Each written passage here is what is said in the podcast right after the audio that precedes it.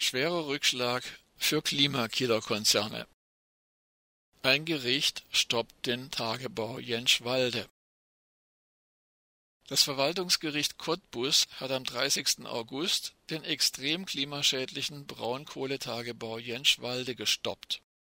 Die Richterinnen und Richter lehnten den Antrag der Tagebaubetreiberin LEAG ab, einen Beschluss vom 27.06. abzuändern. Die LEAG hatte beantragt, die Wirkung des erfolgreichen Eilantrages mehrerer Umweltverbände gegen den Tagebaubetrieb erst Ende November eintreten zu lassen, sofern auch bis dahin der Mangel der fehlenden FFH-Verträglichkeitsprüfung nicht, so wörtlich, geheilt werden könne. Bis dahin wollte die LEAG den Tagebaubetrieb trotz der vom Gericht erkannten Rechtswidrigkeit aufrechterhalten. Nun muss die LEAG ab Sonntag, den 1. September, den Tagebau auf einen sogenannten Sicherheitsbetrieb herunterfahren. Damit bleibt lediglich die Aufrechterhaltung einer etwaigen Wiederaufnahme der Kohleförderung gewährleistet. Die Deutsche Umwelthilfe DUH und die Grüne Liga bewerten den Beschluss des Verwaltungsgerichts Cottbus als großen Erfolg. Sascha Müller-Krenner Bundesgeschäftsführer der DUH sagte, Zitat, der Stopp der Braunkohleförderung schützt unmittelbar Pflanzen und Tiere in der Nähe des Tagebaus Jenschwalde. Dass es zu einem kurzfristigen Anhalten des Tagebaus kommt, ist allein dem abenteuerlichen Umgang von LEAG und Bergbehörde mit europäischem Naturschutzrecht geschuldet. Ende des Zitats. Laut Beschluss des Verwaltungsgerichts Cottbus ist der Hauptbetriebsplan des Tagebaus rechtswidrig vom Landesbergamt Brandenburg LBGR genehmigt worden, weil wichtige FFH-Verträglichkeitsprüfungen fehlen. Durch Grundwasserabsenkungen bedroht der Tagebau geschützte Feucht- und Moorgebiete in seinem Umfeld. Die Klagegemeinschaft von DUH und Grüner Liga hatte deshalb gegen die Genehmigung des Hauptbetriebsplans geklagt. René Schuster von der Grünen Liga sagte, Zitat, die LEHG-Beschäftigten haben darauf vertraut, dass der Tagebau nach Recht und Gesetz geführt wird. Sie sind von den Entscheidungsträgern schwer enttäuscht worden. Bereits im Frühjahr 2010 haben wir intensiv darauf hingewiesen, dass der Bau einer Grundwasserabdichtungswand nördlich des Tagebaues möglich und notwendig ist. Unternehmen und Bergbehörde haben diesen Hinweis ignoriert. Der Konflikt zwischen Tagebau und geschützten Feuchtgebieten wurde sehenden Auges immer weiter verschärft. Der nunmehr eintretende Stillstand des Tagebaus ist die direkte Folge der damaligen Fehlentscheidung. Ende des Zitats.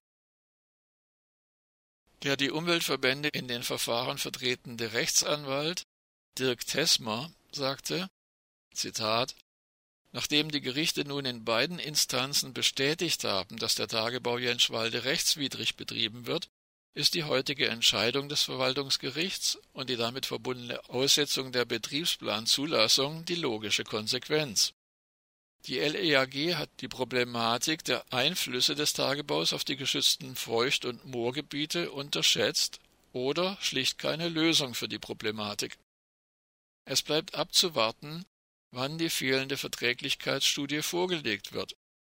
Dass festgestellt werden kann, dass der Tagebau mit der Erhaltung der Moore und Feuchtgebiete vereinbar ist, kann ich mir kaum vorstellen. Ende des Zitats. Im Februar 2019 hatte die DUH in Zusammenarbeit mit der Grünen Liga beim Verwaltungsgericht Cottbus Klage gegen die Genehmigung des Hauptbetriebsplans zur Weiterführung des Braunkohletagebaus Jenschwalde eingereicht.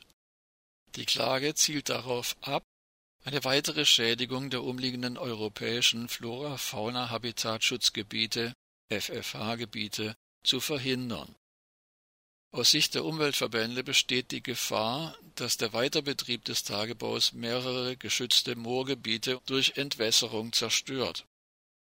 Zudem kann der Tagebau die Wiedernutzbarmachung der abgebaggerten Landschaft selbst nach Einschätzung der Bergbehörde nicht mehr finanzieren.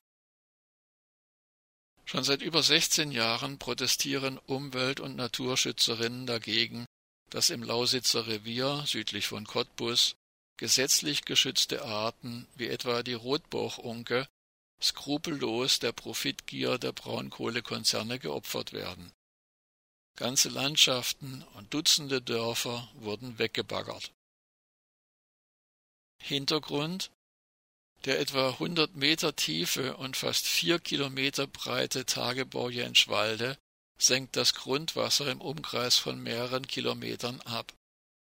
In diesem Bereich liegen mehrere als Natura 2000 bzw. FFH, also Flora-Fauna-Habitat, Gebiete, geschützte Moore, in denen seit Jahren Austrocknungserscheinungen beobachtet werden bei der Prüfung des Weiterbetriebs ab 2019 äußerten die Fachbehörden für Wasser- und Naturschutz erhebliche Bedenken gegen die Zulassungsfähigkeit des vorgelegten Hauptbetriebsplans. Trotzdem kam es im Dezember 2018 zu einer Genehmigung.